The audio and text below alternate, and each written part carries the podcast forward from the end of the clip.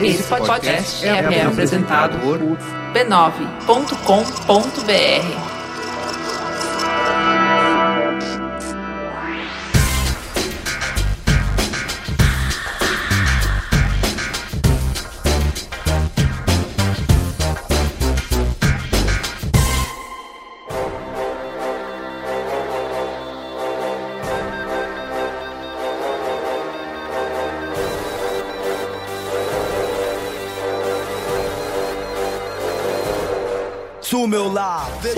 hora mais feliz da semana. Bem-vindos ao seu espaço da conversa com empatia, inteligência e bom humor. Eu sou a Juva Lauer, essa é a Cris Bartz. E hoje tem polêmica.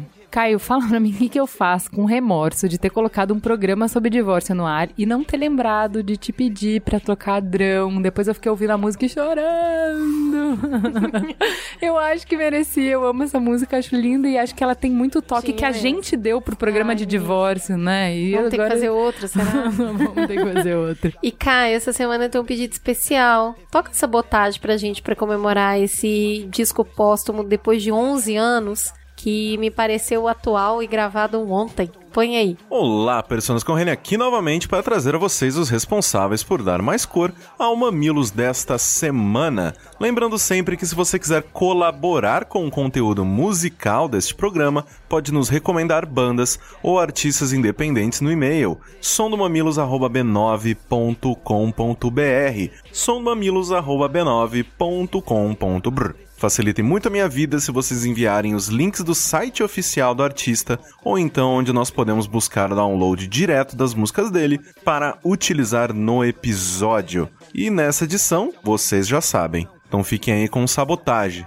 no som do Mamilos. Fez a questão, cantou construção, veja só meu irmão, som de ladrão, mil e um sem maldade até proceder. Se criar pra quê? É melhor ter mente, eu caminho em paz, onde quer que eu vá, sou louco, mais louco e consciente. Minha mãe jaz, onde quer que eu vá, pode crer, rapaz, tenho elementos, DJ, scratch, escreve o rap, nos diverte, vai pra frente. De repente um disco pula, alguém te mula, culpa é sua. E beijo para Montanha no Espírito Santo, Aracaju, em Sergipe, Itajubá, Minas Gerais, especial para Ana Lígia. Unaí, em Minas Gerais. Gosto mais, também todo mundo.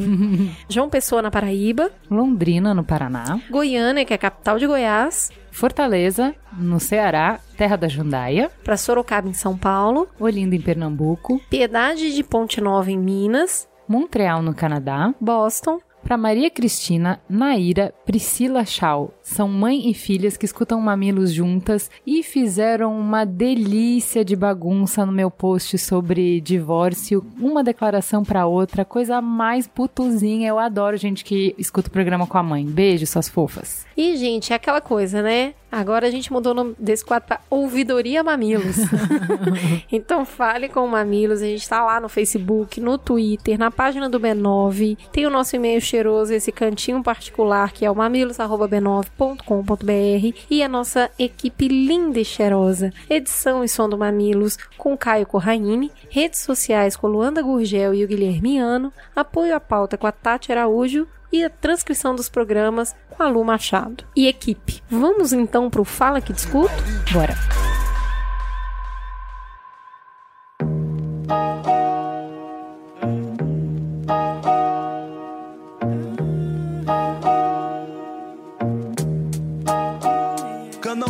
Bruno Moreira, Cris e Ju, o programa foi mais uma vez incrível, me ajudou muito. Estou casada há 14 anos e não tem sido fácil os últimos meses, muitas mudanças em nossas vidas e meu filho mais velho acabou de completar 13 anos. A adolescência tem sido difícil demais. Coloquei em dúvida algumas vezes o meu casamento e ouvindo o programa eu vi que muito era exagero e desnecessário da minha parte. Hoje eu decidi que devo mudar algumas atitudes e me esforçar mais para cuidar daquilo que eu mais amo, a minha família. Tenho 35 anos e estou há 17 com a minha esposa. Quero continuar essa história, mas de uma maneira mais saudável. Muito obrigada por aliviar tanto a minha vida. Tiago Cristão, primeiro parabéns pelo podcast, muito informativo, muito educativo, muito tudo de bom. Conheci o programa através de uma amiga que mora aqui na Austrália também. Infelizmente, ela na Golden Coast e eu na Western Austrália. O episódio sobre divórcio foi uma terapia para mim. Me separei há pouco mais de um ano aqui. Tenho dois filhos e a ex é australiana. Vocês comentaram sobre o programa da guarda compartilhada e também sobre o programa de conciliação e de assistência psicológica aos pais em como tratar as crianças após a separação, que o governo australiano oferece. E vale aqui um adendo sobre. Como a doutora Ana disse algumas vezes durante o programa, nada disso adianta quando uma das partes age de má fé ou com a única e exclusiva intenção de prejudicar a outra. Pois bem, esses programas assistenciais aqui na Austrália são realmente ótimos no papel para quem vê de fora. Na prática, como as leis muitas vezes garantem um poder excessivo à mãe, como no caso da comunhão de bens no Brasil, não funcionam muito bem. Eu tentei aqui por duas vezes a mediação e a mãe dos meninos não compareceu. O centro comunitário então emite um certificado, que é a minha prova na corte que eu tentei conciliar, mas sem cooperação da outra parte. A conciliação é o pontapé inicial para o programa de assistência psicológica já citado. Sem a conciliação, nada pode ser feito e a única razão pela qual ela não compareceu é porque sabe que teria de abrir mão, por lei, de algum dos bens que manteve após a separação e também a guarda quase que única das crianças. O próximo passo é ir para a justiça, o que vai custar uma fortuna. Só expliquei a história toda para exemplificar que nem sempre, mesmo com um super e importante apoio do governo, as coisas funcionam como deveriam. É que assim, ele fala de custo, mas o maior custo que ele vai pagar são os filhos dele, que foi o que a gente falou no programa, né? E isso é muito difícil porque ele tá na mão dela agora, né? Porque por mais que queira ser razoável, quando um não quer, não na, dá para no saber. divórcio não dá. Não, mas a questão não é essa. Assumindo que fosse. Essa é a questão. O problema é esse. Você não precisa julgar quem tá certo ou não. É, é só falar que assim, vai ter casos em que não tem o que fazer. Os seus filhos vão sofrer, você vai ver seus filhos sofrerem. É. Quanto mais você brigar, mais eles vão sofrer. E não brigar por eles, é bom que fique bem claro. Não quer dizer que eles não vão sofrer. Que fique muito claro isso. Pai que quer parar de brigar na justiça para que os filhos não sofram, não faça isso. Não funciona. Não tem saída fácil desse enrosco. É um dos piores que tem. Paloma Delgado. Achei interessante a fala da Ju sobre a injustiça da comunhão parcial de bens, mas não sei se concordo 100%. Quando você constrói uma vida com uma pessoa, por mais que não haja uma colaboração financeira direta, tudo é feito junto. Eu moro com meu namorado e faço faculdade. Será que eu conseguiria fazer a faculdade se não dividíssemos as contas? Ele comprou um carro. Será que teria comprado um carro se tivesse que pagar o aluguel sozinho? Eu montei uma empresa. Será que teria conseguido levantar uma empresa se tivesse que mobiliar a casa sozinha? E a casa de campo? E as viagens? E a cortina que era para ser mais barata ficou a mais cara? Paloma, achei muito bom o teu e-mail, teve outros e-mails parecidos, eu fico pensando. Se você dividisse o apartamento com outra pessoa, quanto disso também não seria verdade? E nem por isso vocês dividiriam bens porque vocês dividiram o apartamento por um tempo. Então é isso que eu acho, assim. Até teve, eu não sei se ficou muito claro, que eu acho que quando filhos entram na questão, aí tudo muda. Mas para mim, para mim, e ficou, acho que ficou bem claro durante o programa, porque a Ana Canosa deixou bem claro que era uma questão ética minha. Não realmente não dá para você refletir isso em lei. É uma inquietação ética minha, mas realmente é polêmico. Juliana Nunes. Boa tarde, meu nome é Juliana Carioca da Gema, 20 anos, estudante de Direito e ouvinte assídua de vocês. Contando um fato curioso. Quando vocês anunciaram que viria um episódio de divórcio, pensei, esse episódio vai demorar para chegar. Vou ter tempo de ouvir numa boa. Daí vocês avisam, vai ser sexta-feira. Pensei, putz, como assim? Sexta agora? Eu tô cheia de matéria para pôr em dia.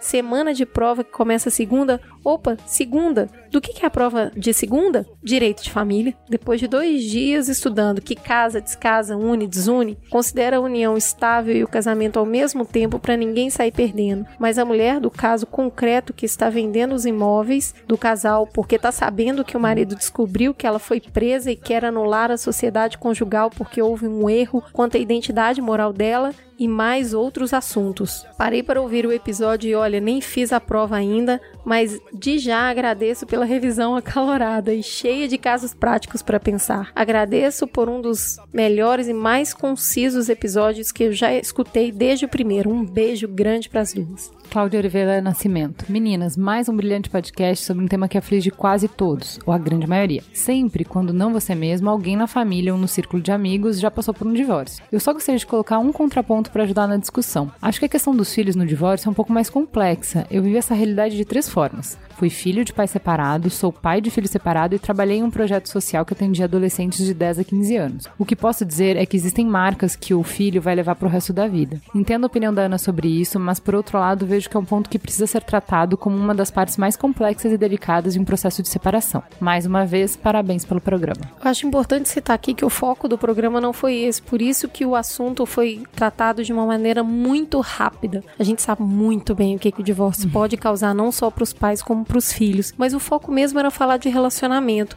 Muito bom esse e-mail aqui, complementando essa visão que ela é, sim, muito complexa e profunda. É, a gente tem um episódio que a gente acaba aprofundando melhor nisso, que é o episódio de guarda compartilhada, né? Que é um programa inteiro só para falar disso. Ah, eu acho importante para encerrar os comentários sobre esse programa. Depois eu fiquei, eu escutei o programa, eu gostei muito, achei muito gostoso de ouvir. E aí depois quando terminou eu fiquei pensando, nossa, mas assim, a gente falou de casos tão de pessoas bem resolvidas, de pessoas que sabem o que querem, que estão dispostas. Um cenário tão ideal. E se o amor só existisse nesse cenário ideal, né? E eu acho que é por isso que o amor é tão revolucionário, porque ele aceita todo mundo. Quem chega machucado demais, quem chega com muitos traumas, quem chega sem dinheiro para investir, quem chega com muitos erros, quem chega cego, quem chega sem se enxergar e sem enxergar o que, que quer. O amor aceita todo mundo. Acho que a gente não colocou isso no programa e que assim, amor é diferente de relacionamento. O seu amor você vai dar independente das condições da pessoa.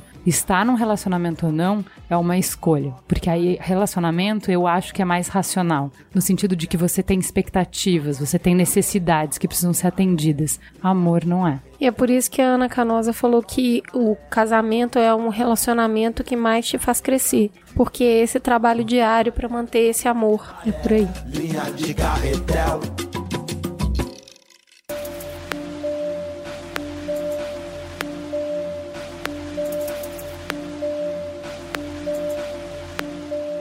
Vamos então saber quem tá aqui na mesa com a gente hoje para conversar nesse programa de Trending Topics. Vamos começar com o parente da casa? Oi, Dani. Tudo bem? Se apresente, por favor. Bom, Daniel Almeida, sou aqui um assíduo fã. Já fiz uma ou duas participações e de novo recebi o convite, foi uma puta alegria. Delícia você tá na cota você. de família, né? Eu tô na cota é. da família. Muito bom ter você de volta aqui. Tá e do meu lado aqui, a minha querida Xará, amadinha. Oi, Cris. Oi.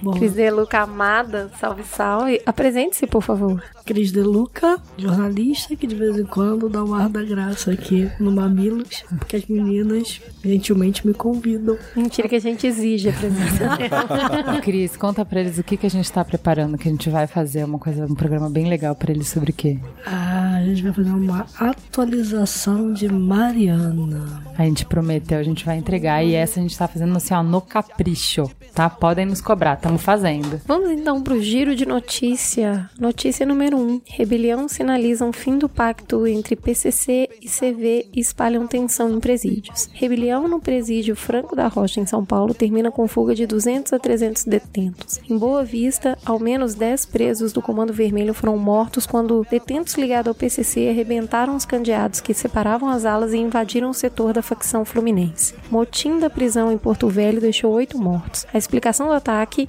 coordenado vem de Uziel de Castro, secretário de Justiça e Cidadania de Roraima. Aspas, eles declararam guerra entre as facções. Estamos percebendo nacionalmente o rompimento desse acordo entre eles. Fecha aspas. Parece ser o fim de uma aliança de quase duas décadas entre as duas maiores facções criminosas do Brasil, com consequências ainda não previstas. Não existe vacina grátis. Jason Cone, diretor executivo do Médicos Sem Fronteiras nos Estados Unidos, publicou um texto explicando por que a organização rejeitou a oferta da Pfizer de doar um número significativo de doses da vacina contra a pneumonia para as crianças que eles atendem. O texto fala da luta para ampliar o acesso a vacinas e medicamentos a preços mais baratos e de como os monopólios ou oligopólios do mercado farmacêutico contribuem para manter os preços artificialmente altos, negando a milhões de pessoas o acesso ao tratamento. A gente vai colocar o link na pauta. Eu recomendo muito que vocês leiam além da questão humanitária forte que existe nisso, pela questão de argumentação desse texto. É muito legal porque a manchete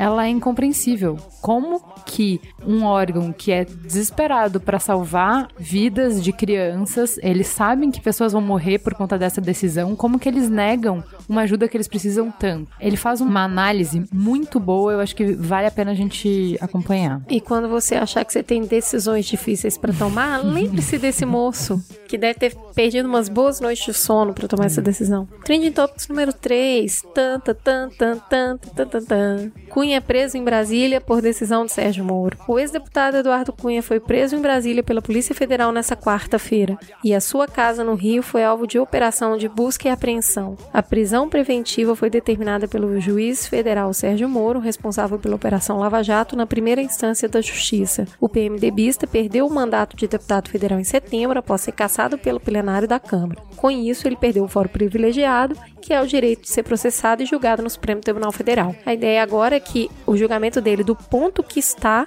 continue mas nas mãos do Moro. Vamos então para o Trending Topics 1. A gente vai falar de uma nova conferência para discutir o clima que aconteceu em Ruanda. 150 países se reuniram nesse sábado em Kigali para a Conferência de Ruanda para discutir a redução do efeito estufa. O encontro gerou um acordo para reduzir gradualmente o HFC, substituto do CFC, em geladeiras, ar-condicionados e aerosóis, e entrará em vigência no início de novembro com o objetivo de limitar o aumento da temperatura global a menos de 2 graus Celsius. John Kerry, secretário de Estado dos Estados Unidos, disse sobre o acordo: esse é um passo monumental que responde às necessidades das nações em particular e nos dá a oportunidade de reduzir o aquecimento do planeta em meio grau centígrado. Para entender um pouco melhor sobre esse tema, a gente trouxe a advogada da ONG Uma Gota no Oceano, Stella Hershman, que está acompanhando de perto essas negociações. Stella, explica pra gente qual é o problema? O Protocolo de Montreal, na verdade, foi criado para resolver o problema da camada de ozônio. Os nossos aparelhos de geladeira, ar-condicionado e spray de antigamente continham um, um químico muito danoso à camada de ozônio, que era o CFC.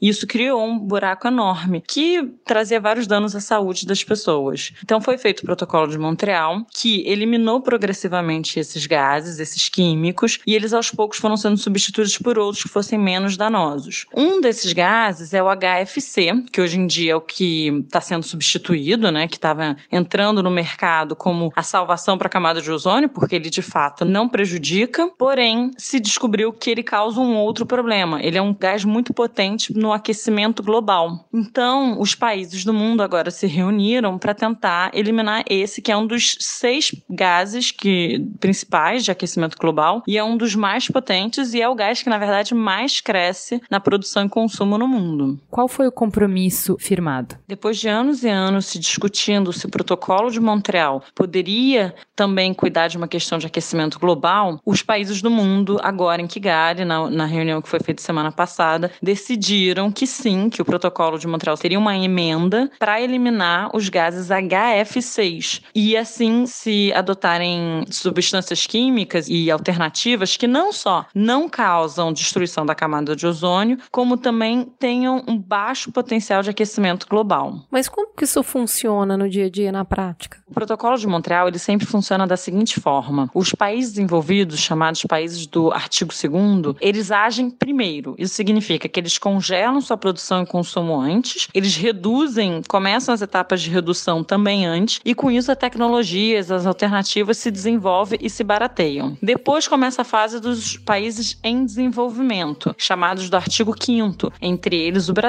Índia, China, todos esses. No entanto, essa emenda de Kigali teve uma diferença. Ela, na verdade, dividiu os países em desenvolvimento em dois grupos: os chamados mais ambiciosos, que foram China, Brasil e outros, todos os países da África, que assumiram compromissos mais cedos e por isso vão ter acesso a financiamentos também diferenciados, e outros países como a Índia, que preferiram assumir metas mais tarde. Outra particularidade do Protocolo de Montreal é que ele possui uma instituição de financiamento próprio, que é o Fundo Multilateral. Isso serve para ajudar os países em desenvolvimento a fazerem a conversão de tecnologia. Quem financia, quem dá os aportes de capital são os países desenvolvidos. Na verdade, o Protocolo de Montreal ele sempre foi muito eficaz, ele já eliminou quase 100 substâncias. A gente espera que vai ser o mesmo, a gente espera o mesmo resultado com os HF6, porque são as mesmas indústrias envolvidas e é um acordo que tem instituições sólidas e com experiência em lidar com esse assunto. Então, a expectativa é de grande sucesso para mais essa emenda ao Protocolo de Montreal. Por que, que isso foi uma vitória? Se é que você considerou uma vitória e se não, por que, que foi considerado uma vitória e quais são suas considerações sobre isso? O Acordo de Kigali, firmado na semana passada,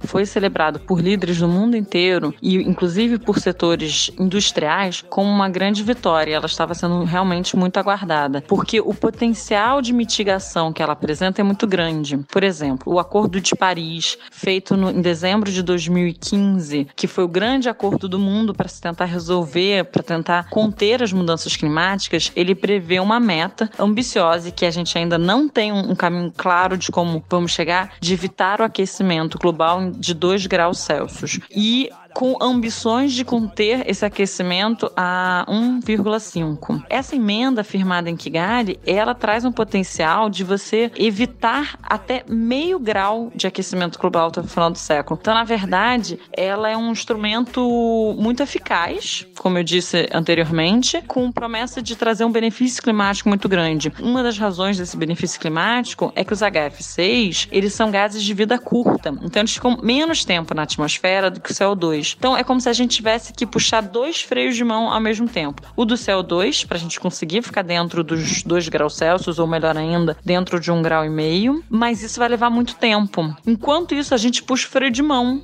que é a eliminação ou a redução dos HF6, que eles vão ser eliminados muito mais rápido, então você vai sentir um benefício disso muito mais rápido na atmosfera. E por que, que os países se comprometeram dessa vez? O que, que afinal mudou para mudar a postura? Na verdade, o Protocolo de Montreal ele é considerado o tratado de meio ambiente mais bem sucedido da história. Ele tem adesão de quase 200 países, ele já eliminou mais de 100 substâncias em quase 100%, as decisões são tomadas por unanimidade e todos os países sempre conseguiram cumprir suas metas, porque ele tem instituições muito fortes. Então, quando surgiu a ideia de se usar essas instituições para ajudar a resolver o problema das mudanças climáticas, eliminando um gás que aumenta a sua presença na atmosfera justamente devido ao protocolo de Montreal, a gente sabia que isso era uma estratégia que tinha um potencial muito grande de dar certo, né, de ser implementada de maneira eficaz. Os líderes mundiais foram sensíveis a isso ao longo de muitos anos de trabalho, essa emenda está em discussão já há alguns anos, e também tivemos o apoio do setor produtivo, que viu nessa emenda uma oportunidade de se modernizar e que quis também apoiou essa transição.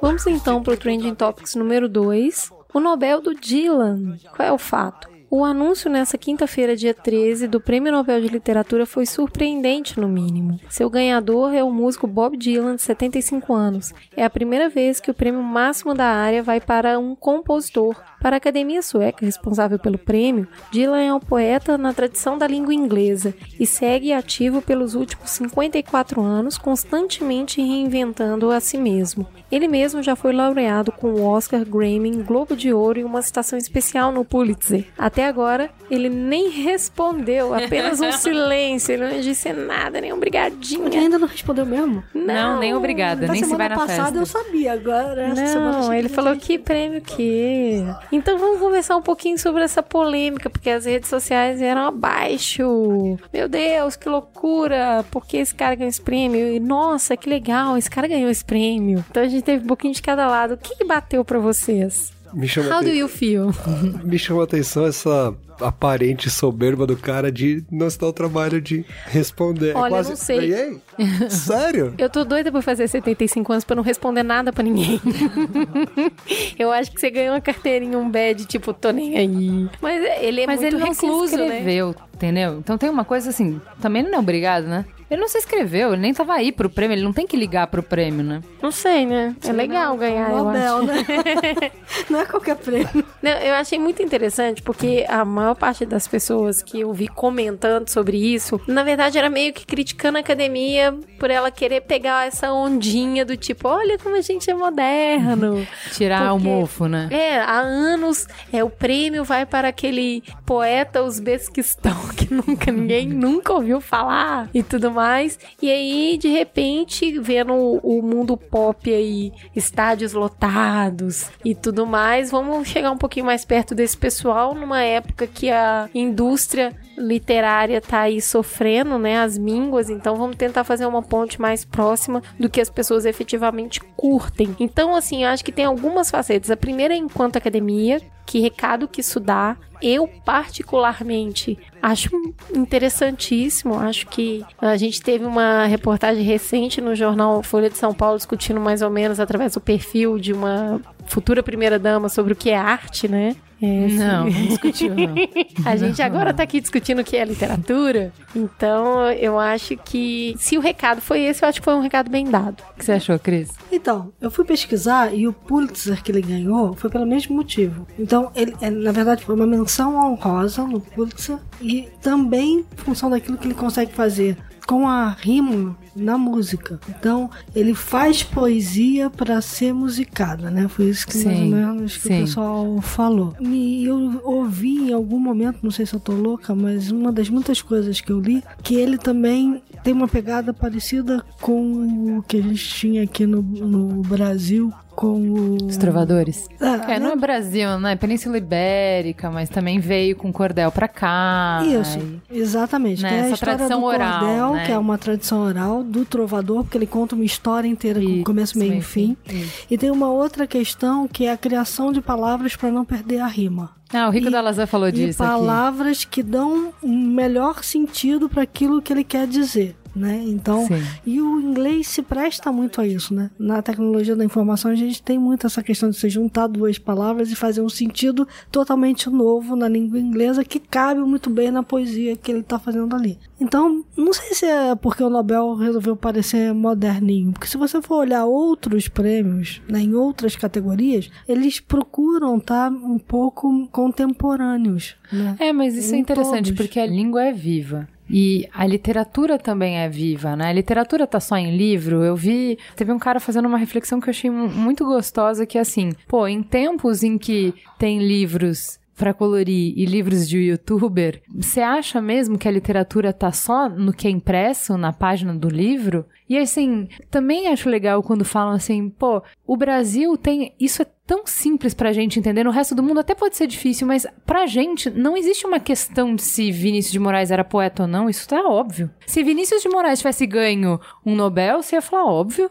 Como não? Ô Ju, eu acho uma coisa legal que você tá falando, porque quando eu ouvi essa história, eu fiquei pensando, tem uma, uma luta de classes bem interessante nisso, que é a nobreza, a aristocracia do prêmio Nobel se curvando ao popular, ao burguês. Sim. que teoricamente é menos catedrático, que é menos virtuoso. Durante muito tempo na história, a gente viu o burguês comprando título. Então ele sim, seria o, o nosso amigo Paulo Coelho super estupefato por ter ganho um local na Academia Brasileira de Letras. Ele falou, velho, pode até ser academia, pode até ser... Pouco me importa. Eu, como popular, eu, como burguês nessa luta, tô muito bem obrigado e Já conquistei tudo que o me interessava. Essa discussão que eu acho que é a mais interessante de se ter se perdeu um pouco com base na discussão dele, se você gosta dele ou não. Menos se discutiu se é interessante, se a música pode ser poesia, se o Emicida é um poeta, por exemplo. Como que o Emicida não é um poeta, entendeu? É. Não pode ser um poeta. Ele é. Não poderia ganhar? Então, é menos Chico se Buarque, você... gente. Chico Buarque, é menos Na se você gosta do Emicida e mais se é poesia ou não é poesia. Essa é a discussão. Não importa se você gosta do Dylan ou não. Tudo bem não gostar.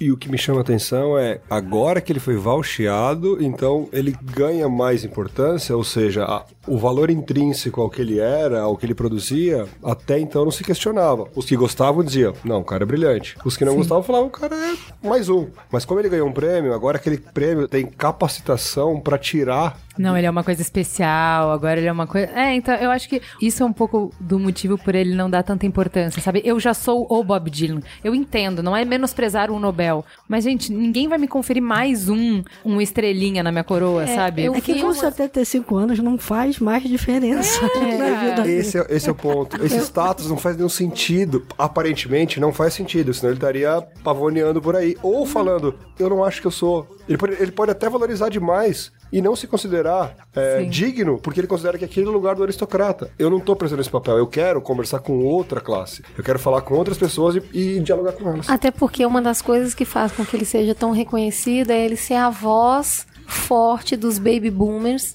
né? A geração pós-guerra cantando toda ou contando toda a transição e esse desejo de ser livre, de viver mais, de viver bem e muito de ser livre. Então ele tem várias canções que são de luta, de reconhecimento de minorias, de busca por liberdade de uma maneira geral, empregando o folk, que é um ritmo que muito envolvente. Então eu acho que não só o reconhecimento da obra dele em si, mas o reconhecimento de uma geração que, através da cultura da música, cantou essa mudança tão gigantesca que aconteceu no pós-guerra. Acho esse fato também bastante interessante e li uma frase que resume bem o que o Dani tá falando, que é, olha, o Nobel não mudou o Dylan, mas o Dylan pode ser que tenha mudado o Nobel.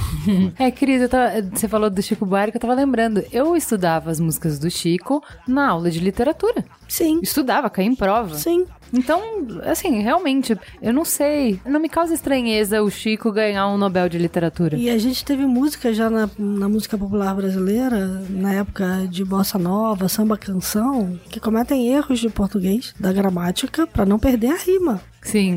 né? No caso dele, ele consegue construir frases sem danificar o idioma.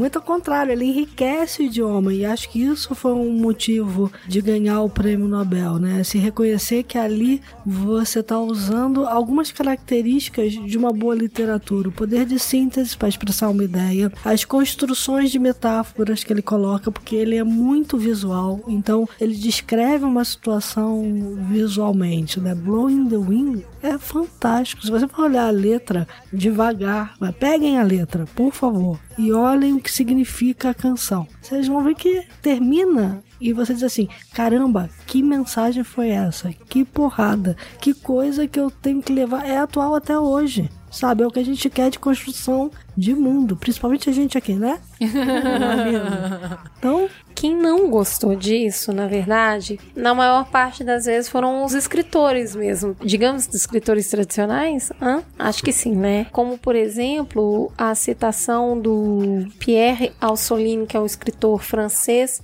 dizendo que ter atribuído ao Dylan o Nobel da Literatura é lamentável. Eu gosto dele, mas ele não tem uma obra. A academia sueca se ridiculariza nesse caso, é degradante para os escritores. E também para o escocês Irvine Welsh, com uma opinião bastante parecida. Ele diz que eh, o resultado dessa decisão é uma nostalgia descolada saída das próstatas antiquadas de um grupo de hipsenis. A crítica de que ai, é um, um bando de velho saudosista que foi prestigiar uma coisa que era cara pra eles e não que tem um valor, uma contribuição pra dar pra literatura, ok, ele tá na crítica dele. Mas dizer que o Dylan não tem uma obra, o que, que é? Você precisa fazer. 54 anos de trabalho, Não, você não, fala é, que não tem uma que, obra. que que é? Você precisa que eu compile as letras dele e faça um livro e publique? aí... Você teve uma ótima ideia, inclusive tiveram antes de você, amiga, porque vão lançar no próximo mês um compilado nas- da- em livro das letras dele. Então agora E aí ele já tem uma obra vai impressa. Ah, então acho que tá resolvido o problema, né? Acredito que sim. Pode acreditar. Pode acreditar, morou, mano? O enxame, é a zica. SP Funk, Mr. Bomba. Sabotagem. Vamos para o Trending Topics 3, então. A gente vai falar um pouco sobre a boataria na internet. Como é que a gente identifica e tenta não ser parte do problema, mas da solução. Você conhece essa história, né? Facebook vai ser pago a partir do mês que vem, envia essa mensagem para 3 milhões de pessoas e você vai ter gratuidade. Se você der like, o Facebook vai doar não sei quantos milhões para essa causa. Vacina contra a rubéola que foi a causa de microcefalia. Dilma aprova a implantação de chip em brasileiros. Procurador da Lava Jato disse: Não temos provas, mas temos convicção. Wagner Moura se recusa a interpretar Moro em série. Não interpreta o mau caráter. Jantar de Temer para 400 deputados custou 30 milhões. Somos atropelados por uma enxurrada de informações todos os dias. Notícias produzidas por jornalistas treinados e distribuídas por veículos gigantes com uma reputação a zelar, textões de especialistas e formadores de opinião nas redes sociais, mensagens e correntes de amigos e familiares que a gente confia e admira. E no meio disso tudo, muito, muito, muito, muito lixo. Dados imprecisos, descontextualizados, falsos, que formam a nossa opinião. Boatos que arruinam reputações e colocam vidas em risco. Você tá ouvindo isso e pensando na sua mãe que acredita em todas as correntes que recebe no Zap Zap, na amiga lesada que compartilha no Facebook manchetes de sites duvidosos, no chefe que paga de informadão e só reproduz meme criado por marqueteiro responsável por guerrilha política, mas eles não estão nos ouvindo. A gente tá falando é com você mesmo, tá? Ninguém consegue checar todas as informações que trombam seu caminho quando corre o olho na timeline.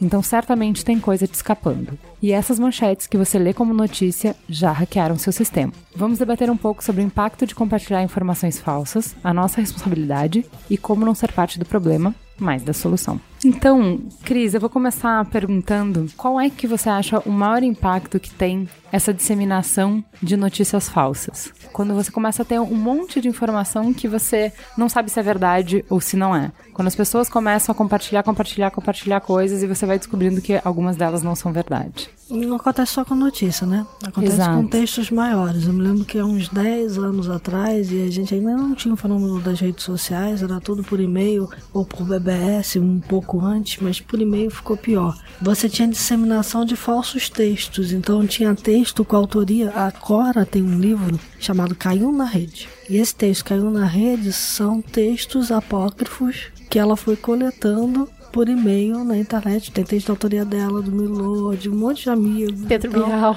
Pedro Bial. é. Pedro Bial e Clarice Lispector, minha amiga, escreveram esses dois, viu? Exatamente. Então, e, e, assim, às vezes são tão verossímeis que você acredita que aquela pessoa pode só ter escrito. Outras vezes está tão fora do pensamento normal daquela pessoa que você consegue identificar. Hoje em dia, com as redes sociais, a gente entrou no- na questão da informação e contra-informação. Exato. Então, os políticos utilizam isso, né? Algumas empresas é, usam desse expediente quando querem se livrar de algum tipo de problema, assim, mais para a imagem, né? E aí a empresa um pouco mais é, menos ética né? acaba utilizando. Já aconteceu algumas vezes. É, o que você tá querendo dizer é o seguinte: antes você poderia silenciar quem falava uma informação que você não queria que viesse a público. Isso. Hoje, como você não consegue mais, mais silenciar, difícil. você faz muito barulho para que É. aquela informação Não que era apareça. importante não apareça. Isso acontece principalmente nas ferramentas de busca, né? A técnica de SEO é exatamente para isso. A SEO é Search Engine Optimization. Então, é a otimização de um determinado conteúdo no buscador do Google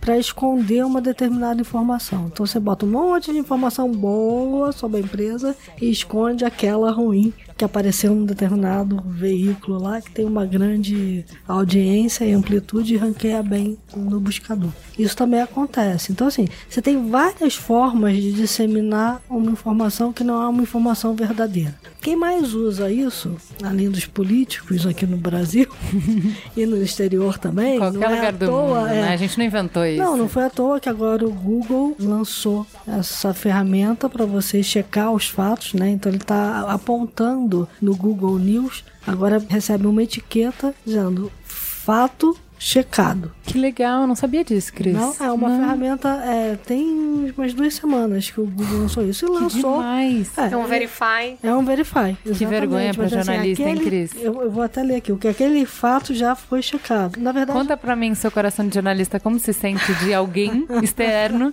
ter que dizer que a sua informação é. É que não é alguém É. externo, vamos lá. É que é o seguinte: como é que ele está checando aquilo? Indo buscar nas fontes que ele considera fontes confiáveis. Então, onde são essas fontes confiáveis? Pouca gente, ele não está dizendo isso abertamente, mas pouca gente sabe que o Google, há algum tempo, e agora o Twitter e o Facebook se juntaram a essa iniciativa, tem junto com alguns veículos de grande imprensa americana e algumas eh, universidades, como Columbia e tal, acho que também tem o MIT, que se chama First Draft Coalition. O que, que é isso? É ensinar ao jornalista como ele usa a internet para checar determinadas informações. E justamente fazer com que o jornalista seja esse veículo de. eh, se você está usando a internet para fazer pesquisa, para escrever um artigo, como a gente usa aqui para poder fazer a pauta do Mamilos, quais são os cuidados que você tem que ter para ir numa fonte confiável? O que é uma fonte confiável? E, é, o que, que é uma fonte confiável, qual é a fonte confiável. A Porque gente pra considera- gente, tá na internet, é quase aquela coisa que a gente tinha o respeito pelo livro, né? Está no livro, Cris, mas eu vi na revista, tá na capa da revista, como não vai ser verdade, Cris? Então, é interessante, porque quando a internet começou, lá nos idos de 1995, um dos sites que eu mais frequentava se chamava ebig.com. O que, que é o ebig.com? É a enciclopédia britânica, tá? Mas não a enciclopédia britânica que a gente conhece. Era um site, porque naquela época os buscadores eram, na verdade, grandes catálogos. Catálogos, né? né? Eles não eram o que o Google é hoje. Você, Eu já fiz cadastramento em ferramenta de busca. você tinha as eh, você tinha lá aquela informação catalogada. Então o Webig era uma espécie de local onde você ia buscar uma informação que tinha passado pelo crivo dos pesquisadores da enciclopédia britânica. Uau. Era uma informação checada, nada mais do que o Google está fazendo agora pro site de notícias dele. Então, exatamente para tirar, separar o joio do trigo. Ó, isso aqui é um fato checado, é verdadeiro. Carimbo. Esse valor é um carimbo, né? E muito desse carimbo, muito provavelmente, vem dessa outra iniciativa que ele tem, que agora o Facebook e o Twitter também estão fazendo parte. Porque o próprio Facebook também tem tentado diminuir o ranqueamento das notícias falsas, dos memes. É, então, é que Então, não, quando- é, não é só de política que a gente tá falando. Eu ia puxar até pra Cris falar disso, porque assim, a gente tá falando de, por exemplo, investigações policiais que o povo é, faz, como é que fala? Caseiramente, vai? Investigações colaborativas que acabam apontando um suspeito e acabam causando problemas muito graves, né? É, nessa era que a gente tá, é você é culpado até que se prove sua inocência. Isso realmente, a gente sabe muito bem que destrói a vida das pessoas. Não só de- destrói literalmente, porque aquela moça lá em Santos morreu Exato. por causa de uma falsa notícia. Né? Exato. E como aquela- as pessoas receberam aquela notícia de que ela era culpada por um determinado. Eu não me lembro agora o que, que era.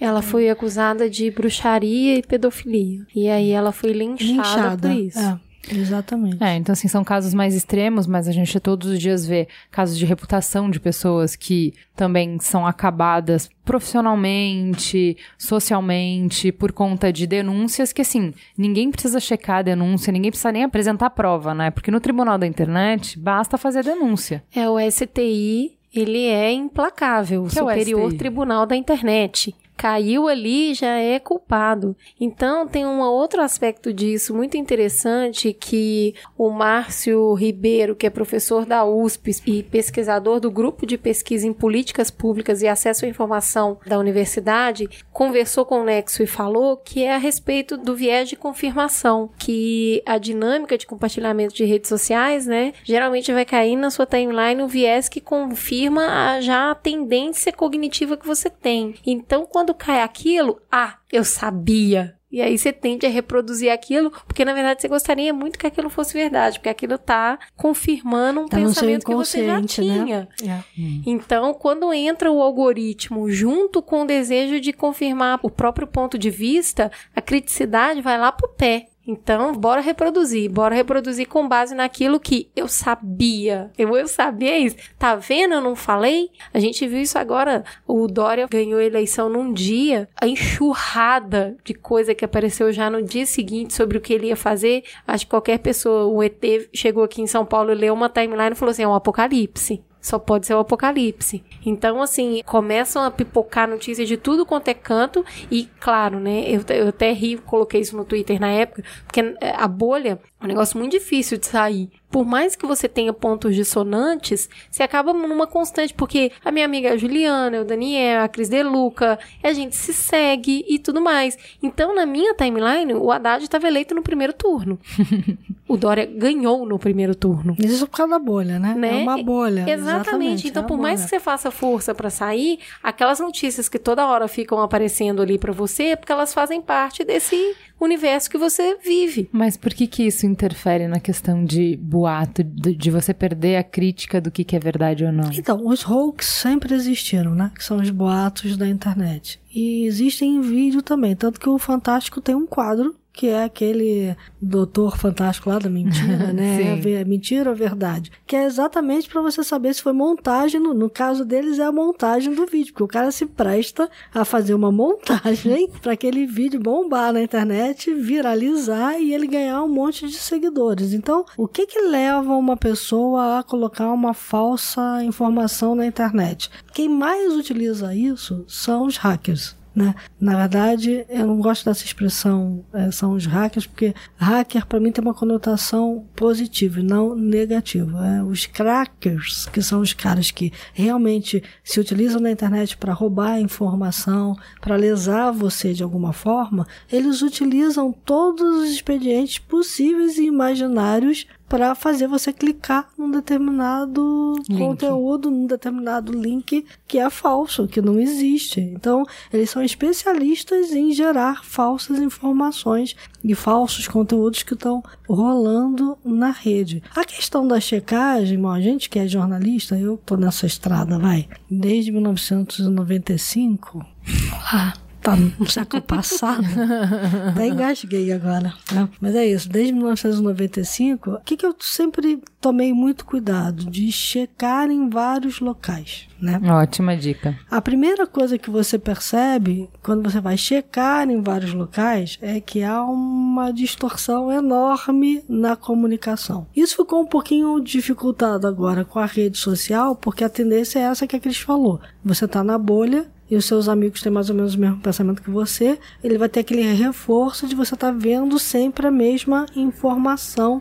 Parece que ela chegando. ganha credibilidade, né? Eu tava discutindo um pouco isso com a Cris antes de começar a gravar, que eu falei assim, não tem a ver com... Às vezes é uma informação que você nem analisou, tá? Que você não, não, não pensou sobre ela, mas a Cris compartilhou, o Dani compartilhou, eu compartilhei, então você nem parou pra pensar, mas pra você aquilo ganhou uma relevância. Aquilo Sim. aí ou é uma verdade, ou ganha um status de que aquilo deve ser sério, tá todo mundo falando, Não, e entendeu? que é a questão da reputação, porque a Cris você considera como uma pessoa bem informada. O fulano você considera Sim. uma pessoa bem informada. Ah, se todo mundo tá falando. Não, tem uma tá- coisa que você não leu. Aí passou Veio a segunda vez, você já fala, opa, passou a terceira, essas três pessoas eu considero, se elas falaram, peraí, deixa eu ler. Então isso, isso seta muito a sua atenção. Mas nessa lógica de checar a informação, é muito importante o que a Cris falou antes, que é a estratégia, vamos gerar bastante lixo para dificultar, porque sempre pergunto quando alguém me conta alguma coisa, mas qual é a fonte? A dificuldade de você preservar e saber, eu não me lembro muito bem se foi na Folha, não me lembro muito bem se foi no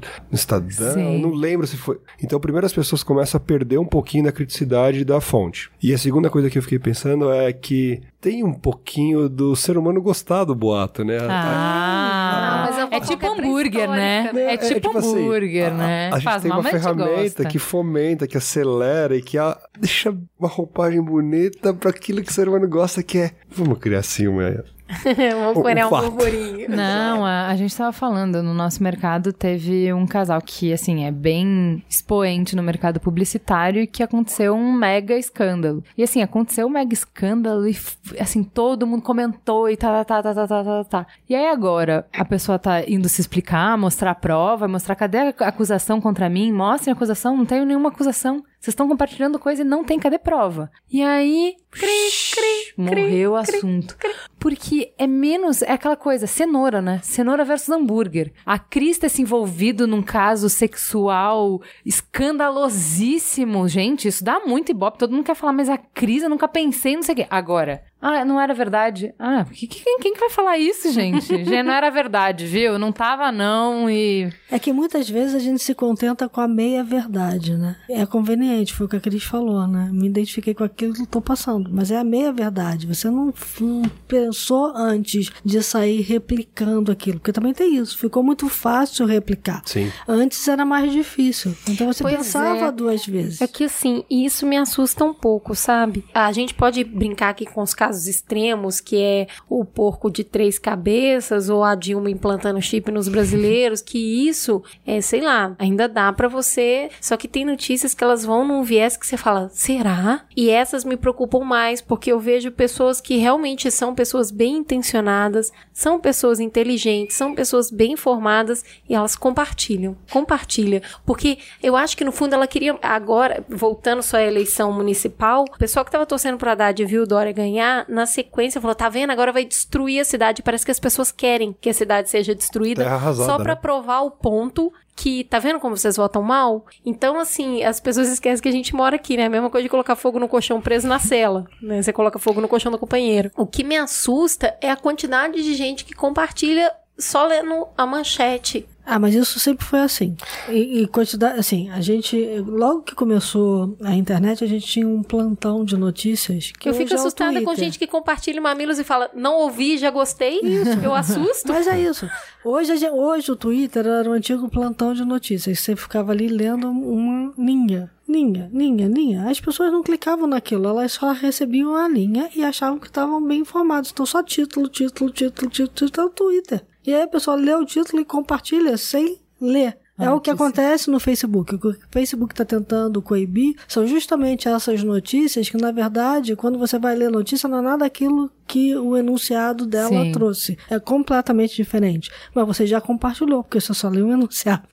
É, Já eu- uma, embora. uma dica que eu acho ótima, que é uma coisa tipo, é mais básica, mas que a gente vê que tem muita gente entrando na internet agora. Né? Então tem um monte de tia que tá passando pelo processo que a gente passou há 10, 15 anos atrás. Então que sai é, compartilhando coisas que a gente que tá há 15 anos na internet, você olha e você já sabe de cara, porque assim, aquelas coisas em tom alarmista, sabe? Cuidado, alerta, tudo vai mudar amanhã se você não compartilhar. Tipo, olha, nada vai acontecer se você não compartilhar nada, tá?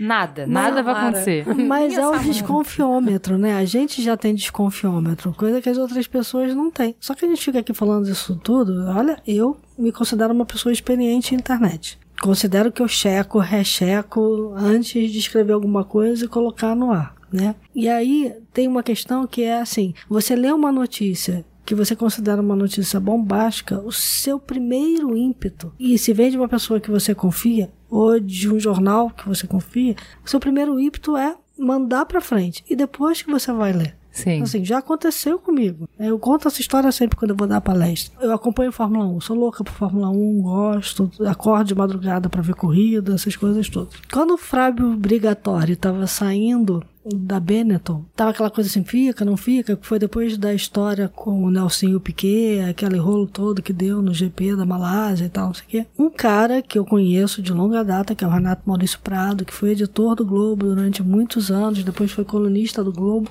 e que eu sabia que tinha coberto Fórmula 1 e que tinha acompanhado o circuito todo e tal, e era amigo pessoal do Fábio Brigatori, coloca no Facebook dele, confirmado, Fábio Brigatori está saindo da Renault. Automa foi automático, cara.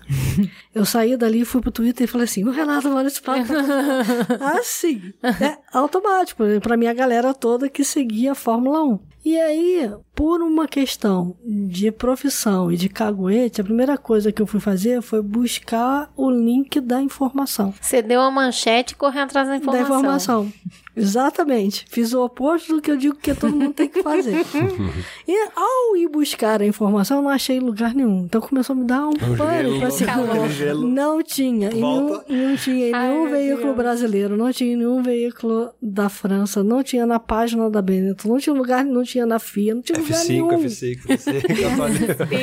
Não, Aí, Deleta, deleta, deleta. Não, aí eu- primeiro atualiza pra ver se vai chegar a notícia. Depois... Aí eu voltei pro Facebook e falei, Renato, aí ele falou assim, já sei, né? Vazou no Twitter. Você publicou, mas não foi só você, não. Você, o fulano, fulano, fulano, já virou uma zona. E o que eu tinha guardado pra falar amanhã de manhã no Bom Dia Brasil, eu vou ter que falar agora no Jornal da Globo, porque vocês já acabaram com o meu Não, pera, mas você guardou no Facebook, você guardou errado, né, amigo? Aí é que tá, né?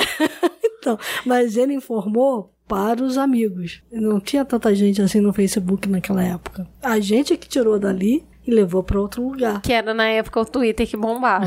Exatamente. Então, são dois erros, né? Quando eu dou as palestras, eu falo isso. São dois erros. Um, passei para frente sem checar porque eu confiei na fonte. Segundo erro, tirei do local onde ele estava e levei para outro contexto, em outra ferramenta. Né? E é aquela história, o Facebook, eu tô falando pro grupo de amigos na mesa do bar. O Twitter, eu tô gritando na janela, né? E fui lá e gritei: olha, o cara saiu. Ainda mais Cris Deluca que o Obama segue. É, então, che- aí, bateu lá na Casa Branca, aí gente. pronto. Aí cagou a Benetton inteira. Mas eu fico realmente preocupada não só com o fato das pessoas reproduzirem, como elas não terem a percepção que isso pode ser um crime. Elas podem estar cometendo um crime. Pode. Porque ela tem injúria, tem calúnia, tem. tá acabando com a moral da pessoa. Então, assim, gente, não é só o, o questão de. Ah, eu só compartilhei, não fui eu que publiquei a matéria, eu só mandei o link. É, mas você ajuda a fazer o dano. E é, e é muito interessante porque você fala assim: Nossa, Gil, mas agora eu só apertei no botão de compartilhar e agora eu tô num processo gigantesco e tal. A questão é muito simples. Quando você tem um potencial de dano muito grande, cara, fica de fora. Fica de fora. Não se mete. Você sabe o que, que eu acho, Ju? As pessoas Não têm, assim, é, espíritos de jornalista, sem ser jornalista, que é, eu preciso dar o furo. Eu preciso ser o primeiro a contar. Eu, Eu tenho quero- que opinar sobre Eu isso. é tenho pior, que falar, eu tenho que falar jogar, eu tenho que vir aqui falar. A gente sabe disso. Vamos para um fato concreto, que é quando morre alguém. Que o primeiro a falar, hip fulano, yes! Então, assim, é uma corrida meio, meio bizarra, se eu vou pensar. Você sabe que eu, infelizmente, fiquei sabendo da morte do BB King por algum Rest in Peace que lançaram na internet. Eu tinha certeza que era golpe. E eu fui pesquisar. Ai, como... não, não, não é verdade. Eu falei, puta, era Ai, verdade. o show que eu queria ter visto. É. Então, assim, tem muita informação, mas tem esse desejo de falar sobre tudo. É isso que eu não entendo, sabe? Você pode falar, mas espera um pouquinho pra falar. Não saiba o que você tá Saiba falando. um antes, pouquinho, né? pesquisa um pouquinho. Quando acontece um fato, tipo uma eleição, tipo um, um grande fato, vai vir um chorume, sabe? Vem uma, uma avalanche. É uma onda. Você tem que ir lá esperar a onda. Você tem que mergulhar. Sabe quando a gente é criança que a onda vem, a gente segura o nariz e afunda, espera a onda passar? Aí você levanta e beleza. Aí você vai lá e pega a informação, entende e realmente é óbvio. A rede social é para emitir opinião. É que tá ficando cada vez mais difícil separar o joio do trigo. Fora Não, mas a que- gente tá ganhando algumas ferramentas, Cris, que eu acho que assim, se tá difícil porque tá mais misturado, porque não dá mais pra você falar assim, poxa, mas isso é o, o antagonista. Também você foi me compartilhar um, um link do antagonista. Se respeita, se dá o respeito, sabe? Não é Brasil 247, mas às vezes assim, tem coisas gritantemente erradas na Folha, gritantemente erradas no Estadão, Sim, gritante. gente, então, a gente mas a- a aí fica mais difícil. foi isso. O caso da escola base até hoje é um exemplo de que, peraí, meu amigo, vamos apurar direito. A gente já falou E disso não aqui. tinha redes sociais, Não hein, tinha amigos? na época. Pra quem não lembra, isso é um caso de uma família que foi acusada há mais de 10 anos atrás, numa escola que eles tinham, destruiu a vida da família e depois não era nada. Eles não. não- a acusação era falsa. É, mas o que eu acho agora, a gente tá tendo algumas, porque eu acho muito cruel quando você fala, ah, então, gente, não vamos compartilhar boato, checa os fatos e tal. Você achar que as pessoas vão ter capacidade e tempo de checar todas as informações, é mais fácil você dizer, não compartilha. Você não tem certeza? Você não checou? Não compartilha. Não passe pra frente, porque você não. Você é tem isso- responsabilidade sobre o que você compartilhou, porque você ajudou a espalhar uma Isso, mentira. isso. Você foi veículo. Isso. Então, preste atenção e tenha responsabilidade. E aí, pra isso, eu acho que se a gente não consegue fazer a checagem, tem algumas ferramentas, né, Cris? Tem alguns sites que tem pra nos ajudar com isso. Tem. Então, digo pra você o seguinte, ó, vai- o Google agora tá te ajudando. Eu não sabia, adorei coisas. saber. Muito É, bom. Tá no Google News, lá tem um label, né? é, Que legal. Que aquilo ali tá checado. Então Tá. aquela informação é verídica. Tá ali do Ótimo. ladinho. A outra questão é, acho que o pessoal tem que ir nesse site que eu falei aqui, do First Draft. O site deles é firstdraft.com. E eles têm também uma página no Medium. E ali você já tem uma série de dicas de como você pode checar informações rapidamente aonde você vai. A outra coisa é desconfiar, gente, pelo amor de Deus, ninguém Seja dá mais nada de cético. graça, né? Então, assim, sempre aquela coisa de que nunca confie no- na primeira informação que você recebe, né? Ou vai na fonte, que foi o que a gente falou aqui. Cheque na fonte primária, sabe? Se você soube que hum, Temer deu um, um, Um jantar. que custou 30 milhões, vai no site da Presidência da República que provavelmente o preço do jantar tá lá, porque a lei de transparência manda colocar. Se não colocou, você tem que cobrar, Mas- porque deveria estar lá. Antes de checar a informação, tem a questão também de um pouco de bom senso, né? Tem. 30 milhões para 40 pessoas. Não, não Tudo bem 40, que tá- foram 130. Ah, eu eu tô Tudo dizendo bem assim. que a tem- gente gasta. É que tem coisas que é isso. Na dúvida, aplique o mineirês. Isso. Desconfie de tudo. Sim, sim. Será? Mas será? E tem um ponto também que eu acho que eu tô vendo vocês falando aqui, eu gostaria de ver reproduzido isso como verdade, esse senso investigativo, essa vontade. Eu não queria falar o número, mas depois você pesquisa aí no Google e vê se está certificado ou não, onde você vai achar a informação. Mas é assustador o tempo médio que o usuário de internet gasta de atenção dispensada para um texto. Não dá 20 segundos o tempo médio de leitura de uma matéria. Em 20 segundos você não consegue ser investigativo. Então acho que antes da gente falar investigue, leia. Veja o que a matéria está dizendo. Às vezes não tem Respira. uma fonte. Respira. 50% da população. Ué, mas de onde veio essa fonte? Do IBGE? Não, de lugar nenhum. não tem lugar, pois é. Não, é, já teve coisa aqui de entrar em pauta que falou assim. Tá, mas gente, mas onde tá? Se o El País não deu, não é, né, gente? Porque assim, é uma notícia. Notícia que é notícia a ponto de entrar no Trending Topics. A BBC deu, o El País deu, a Folha deu, o Estadão deu. Se só tem naquele site escuso que você gosta de seguir, não, não é notícia. Mas você quer ver um bom exercício que a gente, como jornalista, faz? Tem um dia específico do ano que fica todo mundo que é jornalista de cabelo em pé, que é 1 de abril. Sim. Porque no mundo inteiro Golpe.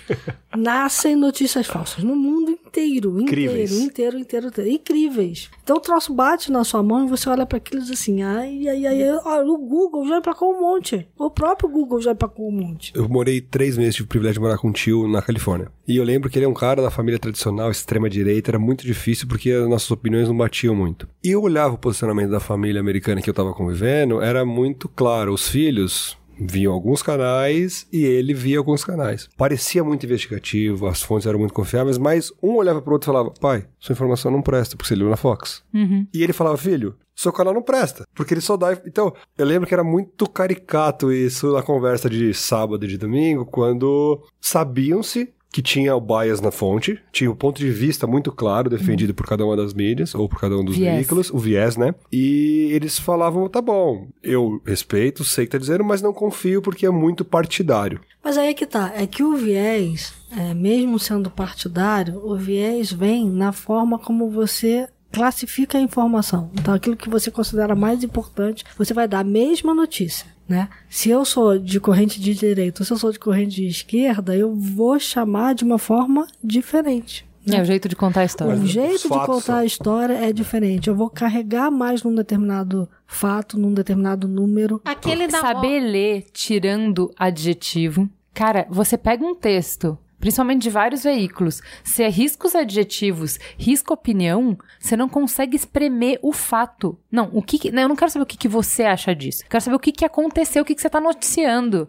Tem lugar que é muito difícil. Isso me irrita profundamente hoje, por conta de pauta, que a gente precisa saber, né? Toda a nossa pauta começa, qual é o fato? Você não Dói. consegue ter um fato ali, porque não. E é- acho que isso é uma coisa que a gente precisa, antes de. Entendendo que agora a gente é veículo, que a gente tem responsabilidade com o que a gente compartilha, a sua responsabilidade como veículo é justamente separar o que, que é opinião e o que, que é fato. E veículos, não é mamilos, veículos. Todos nós somos veículos. Você Não, é a gente você pessoa. é veículo. A então a gente tá ser falando aqui humano. pessoa mesmo. Isso. Eu queria fazer um wrap-up aqui rapidinho pra gente passar, só juntar tudo que a gente falou espalhadinho aqui, mas então antes de compartilhar, dá uma olhada se não tá esse tom alarmista mesmo, atenção, alerta, verificar a data de publicação, tem muita, Nossa, tem muitas eu já caí. informações. Gente que já morreu 500... Olha, Eu já morre caí. de ano em ano, a pessoa morre. É a mesma Então, pessoa. Data, tem matérias que são escritas pra isso, porque ela, ela vem assim, sexta-feira. Sexta-feira de que ano, amigo? De que mês? Então são coisas escritas pra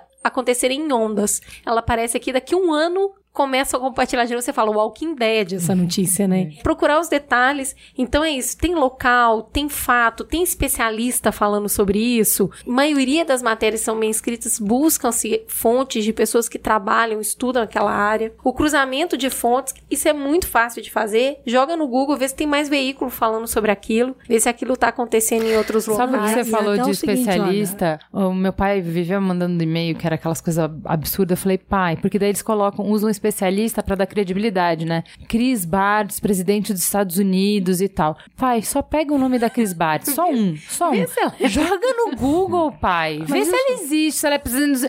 não precisa checar o e-mail todo, porque ele não vai ser verdade na primeira. Ele não fala 90 coisas certas e uma errada. E Isso vale para os textos apócrifos também. Outro dia correu aí a internet um texto da Miriam Leitão que não foi ela que escreveu. Que bizarro. Era, era bizarro, você olhava pro texto assim e dizia assim, nossa, Não aí você para. procura na coluna dela do Globo, não tá. Procura no blog, não tá. Procura não sei o que. Ah. Não, o meu aí ela texto. Assim, não, não fui eu, não fui eu. É. O meu texto já rodou a internet inteira, aquele do Mamilos 31, que é do o Tudo nome. Puta, que é um texto super O bacana. Pedro Bial tá? que escreveu. Foi o não Pedro Bial que escreveu. Mas assim, pensa, a quantidade de página que já saiu, Imagina Indelicada, um monte de lugar, e sai um monte de gente compartilhando aí. Outra coisa que era justamente o que a Cris estava falando, que é buscar a fonte original. Se foi a Miriam Leitão, vai estar em algum canal oficial dela. Dela. Se foi a Juliana Valauer, vai estar em algum canal oficial dela. Então procure saber se foi a Clarice Lispector. Não, gente, não foi. Clarice já não foi mesmo. A credibilidade de quem se aplica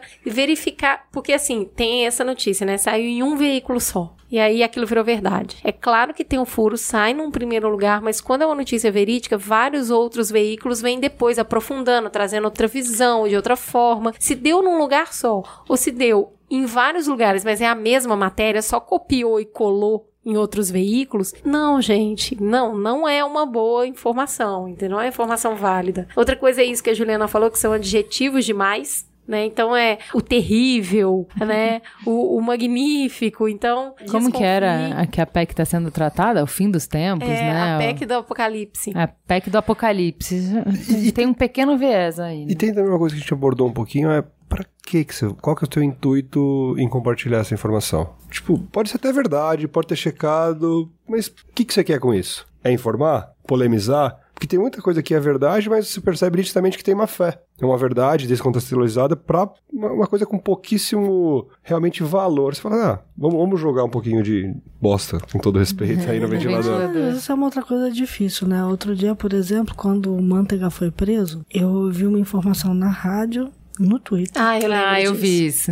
Isso virou uma polêmica, né? Virou. Eu chamei Virou. ela na hora e falei, que que é isso? Virou uma polêmica no meu Facebook porque eu, porque eu fiz uma pergunta. Como assim prenderam o cara dentro da sala de cirurgia? Pode isso, Arnaldo? Pode isso, exatamente. E aí começou. Um dia depois, tinha gente dizendo assim: não prenderam ele dentro da sala de cirurgia. Gente, por favor, vai lá e lê. Aí as pessoas queriam que eu atualizasse aquele post. Eu falei, gente, vai na minha timeline que já tá atualização. Vai nos comentários que também já tá atualizado. Mas é aquela história de ler só o que tá ali. A pessoa não vê a data que foi publicado, o horário que foi publicado, por que que foi publicado e que tem um ponto de interrogação. Não era uma afirmação, era uma pergunta de. É sério, gente? Aconteceu isso? Isso, E exatamente. foi tipo, não, foi colocação. E além do título, né, que é Amigos, leiam a informação inteira. Se não tiver fonte, tem número, não tem fonte, não tem especialista, ou o especialista é a Chris Bartz, presidente dos Estados Unidos, não é verdade, tá? Tem que ver se esse especialista existe mesmo, se aquela pessoa é real, trabalha naquele lugar. Isso, aquilo que a Ju falou, não dá pra você ver de tudo, mas daquilo que você quer formar uma opinião, ou quer compartilhar, ou quer discutir, minimamente você vai ter que se informar. Muito boa a dica também, que tem gente que se dedica a desbravar boatos. É então tem gente boa pra isso. Tem o e-farsas, tem o boatos.org, que é justamente o Me Explica ajuda a explicar as coisas de uma maneira bastante atenta ao fato. Então, na política tem o Aos Fatos, que vai lá e coloca dado, coloca número, pega documento, coloca tudo ali pra você entender o fato. Então, assim, tem ferramentas, que é isso que a Ju tava falando, que é rapidão, entendeu? Não demora muito. Se é uma coisa que você quer se aprofundar, realmente formar opinião, conversar, compartilhar, vai ter que olhar. E Ju, tem alguma premissa aí de na dúvida? Ô, Dani, fala o que a vovó falava das três peneiras. Eu não lembro direitinho, me ajuda, Ju. Vamos lá. É, se for bom. A primeira peneira da verdade. É, é verdade o que você vai dizer? É, o que você vai me contar é verdade. Se você ouviu falar, você não pode repetir, porque você não sabe. Isso. A segunda peneira é a da bondade. O que você vai contar é uma coisa boa? Ajuda a construir ou destruir o caminho de alguém? Então, e essa peneira, assim, a primeira a gente falha miseravelmente na internet. Mas assim, o que passa na primeira peneira, na segunda, meu amigo, que é o que você perguntou, qual a finalidade disso? Qual é o seu propósito, né? E a terceira é a necessidade. Convém contar? Resolve alguma coisa? Ajuda? Melhora o lugar que você vive? Tem um meme muito bom na internet que é um cachorro com uma cara muito engraçada e tá escrito assim: qual que é a necessidade disso? A minha vontade é ficar é fazer uma tatuagem desse, meme, porque a maioria das vezes não vai passar. Na verdade, se você passar pelos três aqui, você vai publicar bem pouquinha coisa, É, inclusive. vo- mas você pode fazer a glória, né? E fazer, eu não, não sei opinar, sabe? Sobre isso. Você, você não precisa ter opinião sobre tudo, sabe? É isso, não precisa ter É opinião super sobre nobre tudo. não Então é o seguinte, duvidou, não passa adiante. É assim. assim, ó, se você pensou em colocar alguma coisa no WhatsApp, já deve ser mentira. Ô rede desgraçada pra ter boato, coisa inútil. E a, Vexatória. É vexatória. Então, assim, se você vai publicar alguma coisa, não publique. É mentira sua. Não, você tem que ser assim, ó. Existe prova, a prova é confiável, a fonte é confiável, né? Isso tudo passa pela cabeça da E o que, que isso vai provocar? O que, que você quer com isso? Qual é o objetivo? Não, né? só faz essas três perguntas aqui, tá bom? É verdade? Bondade? Necessidade? Passou, vai lá, vai fundo. Fica na consciência. Mas tem um negócio muito interessante que a Juliana tava falando antes da gente começar a gravar, que na verdade, assim, não é só o fato de compartilhar. Porque eu, tudo eu falo, será? Porque eu sou assim. Eu É mineira. eu não, eu sempre ela falo, mas será? E não é só compartilhar ou não, é que aquilo vai formando uma poeirinha ali na sua cabeça, sabe? Vai te trazendo informação, informação que depois vai formando um conceito, mesmo que você não se dê conta. Então não é só compartilhar ou não compartilhar. É de que fontes você está formando os seus conceitos. O negócio do Wagner Moura não interpretar o Sérgio Moro passou assim na minha timeline. Eu olhei e falei: ah, azar. Tipo, eu falei será, mas se será ou não, não muda nada na minha vida. Mas se fosse verdade, eu acho que teria a ver com a postura dele. Se for mentira, é só uma mentira idiota. Não faz diferença na minha vida. Mas, no mínimo, você tem um joio e o trigo ali na hora que passa. É, da primeira sabe? coisa que eu olhei foi assim: ele disse que ele não ia, se recusou porque ele não interpretava mau Bandi- caráter. É, mau caráter. Aí eu passei assim, pô, ele faz um narcotraficante. e já fez um personagem na TV que era mau caráter, hum, não entendi. Eu fiquei assim, não entendi, melhor não passar pra frente. Ele não falou isso. Não entendi. O que ele falou foi: Jonô, faça o mal parido. Malparido. Gorda malparida. E tem uma coisa que eu falo com a minha mãe. Minha mãe às vezes fica morrendo de vergonha quando ela percebe que ela caiu no, Ai, no conto. Mãe, ó, mesmo que seja verdade, quando você receber informação de tal fonte que você já recebeu que é falaciosa, Que é aquela prima Aí- sua, mãe. Bloqueia aquela prima aí você aumenta muito seu critério pra qualquer informação que vier. Mas são umas coisas básicas É a assim, Fifi, olha. gente. Todo mundo tem uma Fifi. É que A Fifi sempre traz uma lama. Cristina, Bloqueia. acabei de receber agora uma fatura da NET dizendo que eu não paguei. De quando é a fatura, mamãe? De três meses atrás. Falei, sua NET tá funcionando? Tá. Falei, então. E já teria cortado. Já Ela teria já teria sido cortada já há bastante tempo. né? Então esquece a fatura, porque a fatura é golpe. Não, eu acho que todo mundo tá sujeito a isso. Não é necessariamente porque a pessoa é ignorante ou mal intencionada. Porque tem gente que escreve boatos muito bem. O cara do não salvo costuma passar uns Nossa. trotes homéricos. Em geral, hoje aconteceu uma coisa que o Yasuda postou. Eu chorei, eu juro, eu ri alto. Um cara colocou um print e falando: Você quer que o seu nome seja um nome só no Facebook? E tava lá o nome dele no print, só Bruno. Então você tem que entrar aqui aí ele fez um print do passo a passo, aí você coloca seu nome, sobrenome terceiro nome, o mesmo. e atualiza. Tinha um monte de gente, Alex, Alex. um monte de gente. um monte de gente caiu e voltou pra xingar o cara. E tinha um João, João, João que tava muito puto. Tinha uma Inês, Inês, Inês. E o cara, ele só fez um print, mudou as coisas, né, no Photoshop, ali no. Um monte de gente com o nome três vezes. Então, assim, amigos, nem tudo que tá na internet é verdade. Tenha mais maldade, né? Esse é o problema. né? Internet não é lugar de ingênuo, né? Essa é a questão, Ai, meu gente. Deus, e não cara- é pra iniciante. O João, João, João, ele ficava, eu vou ter que ficar 90 dias com isso no meu nome pra ver se eu deixo trocar. Eu tenho. Seu miserável. Mas você sabe eu vou que- deletar minha conta, mas eu vou te achar. Mas você sabe que esse aqui é o problema, né? Porque as pessoas tendem a usar a tecnologia tendem a usar a internet como se tudo que tivesse dito ali fosse verdade absoluta. Então, é um exemplo do Waze. O Waze tá mandando você ir pra um lugar. Meu amigo, você chegou ali, viu que é uma boca de fumo, uma entrada de... Não entra. Você lembra de uma caramba. pessoa que entrou no Rio? Siga direita, mas é o Rio. Não, segue o Waze.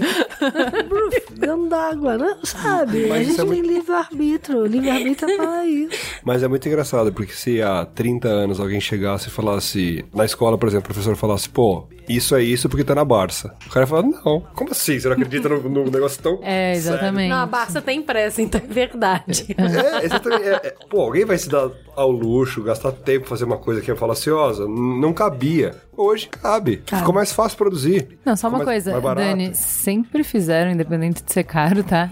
Tinha muito livro é, muito ruim, com informação falsa, sempre teve. E eu acho interessante, até pra amarrar, que assim, essa dificuldade de o quanto o boato, a informação falsa interfere na nossa vida, interfere na sociedade, isso é tão verdade que esse continho que a gente falou, que a vovó sempre falava, teoricamente tá num dos livros de Platão, teoricamente foi Sócrates que falou. Ou seja, essa preocupação da peneira de como é complicado e como você é responsável pelo que você fala, não importa se foi você que criou ou não, o que você reproduz, você é responsável, e isso tem um alcance e que você tem que ser consciente disso, isso não é internet. Isso vem desde que a gente aprendeu a falar. Então, eu acho que é bom fechar com essa amarração, porque assim, às vezes a gente fica, não, porque a internet, porque a internet. Não, gente, desde que a gente aprendeu a falar, isso é um poder, e com grandes poderes vem grandes responsabilidades. É isso, então vamos para o farol aceso. Bora lá. Um olho no padre e outro na missa, mas sempre com paciência.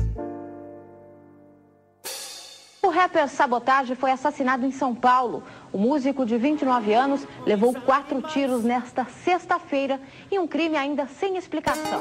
Ele foi socorrido, mas... Não sou o louquinho e o pisquila Senhor, a dor do seu gedor Ao menos peço a paz, o pobre réu. Agora é fel perante os animais Em que a bela vira fera e mais Vamos então para o farol aceso? Vamos começar com quem trouxe a pizza hoje, nos alimentou. É uma solução bem provinciana e caseira. Queria. Meu farol aceso é um jazz na sacada, no Divino Encrenca, na, na Pompeia, Rua Doutor Miranda de Azevedo 152. Todo mundo convidado a partir das 19 até o vizinho chama a polícia. E a gente já A pizza pode... é uma delícia. A gente tá super confirmando isso, tá? Selo Mamilos de qualidade Verify. Cris Deluca, querida, o que, que você manda pra nós? Eu vou indicar uma plataforma de cursos online gratuitos chamado Teamtech. Então, tem, hoje tem mais de 31 cursos já disponíveis, desde cursos de UX até cursos como você escrever um bom texto para web e tal. É, vai desde o cara que quer ser técnico e desenvolver coisas técnicas, linguagem de programação e, e essas questões, até aquele cara que vai trabalhar com conteúdo para a internet. Então, são cursos, na verdade, feitos por uma curadoria da própria TIM e colocados ali abertos para quem quiser fazer. E outra coisa, como a plataforma é uma plataforma aberta, você pode, se você for dono de uma empresa, quiser treinar os funcionários, usar os cursos que já estão lá dentro da sua empresa e usar a plataforma para gerar novos cursos específicos para a sua empresa, porque a plataforma é também Que legal. implementável, aberta para qualquer pessoa. Então, Muito legal. E você, Cris? Então, eu andei ouvindo por aí o Thiago Queiroz, ele faz o podcast Tricô dos Pais. É um trabalho muito legal onde ele conversa com paternidade com dois amigos dele, que é o Victor Ourives e o Thiago Berto. Eles já estão no quinto episódio, eles já conversaram sobre creche, gestação, alimentação, dia dos pais e trabalho. Eu acho que vale muito a pena ouvir a visão dos meninos, que é um, um pai ressignificado ali, cheio de dúvidas e de medo, de muito amor. Um bate-papo bem descontraído sobre. Eu achei muito legal, porque eles leem algumas dúvidas de ouvintes, sabe? De outros pais, assim, e ficam trocando ideias sobre achar saídas cheias de cautela para fazer o melhor possível. Então é um podcast na base do carinho. Parabéns, Thiago, pelo trabalho aí junto com os outros rapazes. Vinda longa ao projeto. Gente, ouve lá. Chu, o que, que você tem de bom? E eu vou indicar um outro podcast da casa que eu fiz uma maratona esse fim de semana, ouvi vários na sequência, porque ele é super curtinho, o Naruhodo. E tem tudo a ver com o papo que a gente conversou agora sobre buscar fonte, de pensar melhor sobre as coisas que você tem como verdade, porque o Naruhodo vai buscar explicação científica e bater, assim, por exemplo, a sabedoria popular. Faz sentido? Aquele clássico, estudo indica né? Estudos indicam que não sei o que, dá para confiar nisso. Então eles cada semana eles pegam um estudo e falam, e é muito interessante. Primeiro assim, eu fiz uma maratona e eu já saí me sentindo muito mais inteligente. é ótimo para conversa de bar, sabe? Aquelas inteligentona do boteco. Você sabia que cara, você... Nossa, cara, é muito bom para essas coisas. É um podcast que você tem vontade de mandar para todo mundo, sabe? Mãe, escuta, porque são só cinco minutinhos, daí você para de falar de besteira. Então...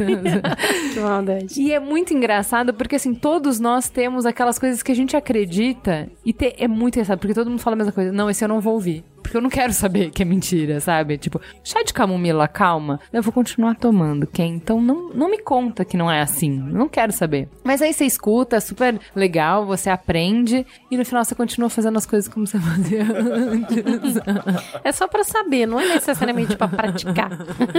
não, mas é legal porque ele te faz pensar sobre o viés de confirmação, sabe? Porque assim, se você acha que o chá de camomila de fato acalma, você acaba compartilhando um monte de notícias que falam sobre isso, entendeu? Você está predisposto a concordar com é, opiniões que expressam a sua visão de mundo. Então é bem legal. O, o Naruhodo, eu acho que todos os episódios que eu ouvi, ele vai contra as coisas que eu achava que funcionavam. Só que ele explica super bem. É bem bacana o jeito que eles explicam. E é muito curtinho, é muito objetivo. Então você sai com a sensação de que o tempo foi super aproveitado, sabe? Tipo, se você quiser ficar inteligente, você pode começar todo dia de, de manhã ouvindo 5 minutos de Naruhodo e você, ó, você já aprendeu uma coisa importante importante no seu dia. Então é isso, essa é a minha dica, Naruhodo. Então, temos um programa? Temos um super programa. Fica a gostosa sensação de ter conversado com vocês mais uma semana. Obrigada, gente. Beijo. Beijo. Sei, é a chave, é o segredo, eu vou viver bem mais. Vai, vai, vai, vai, vai.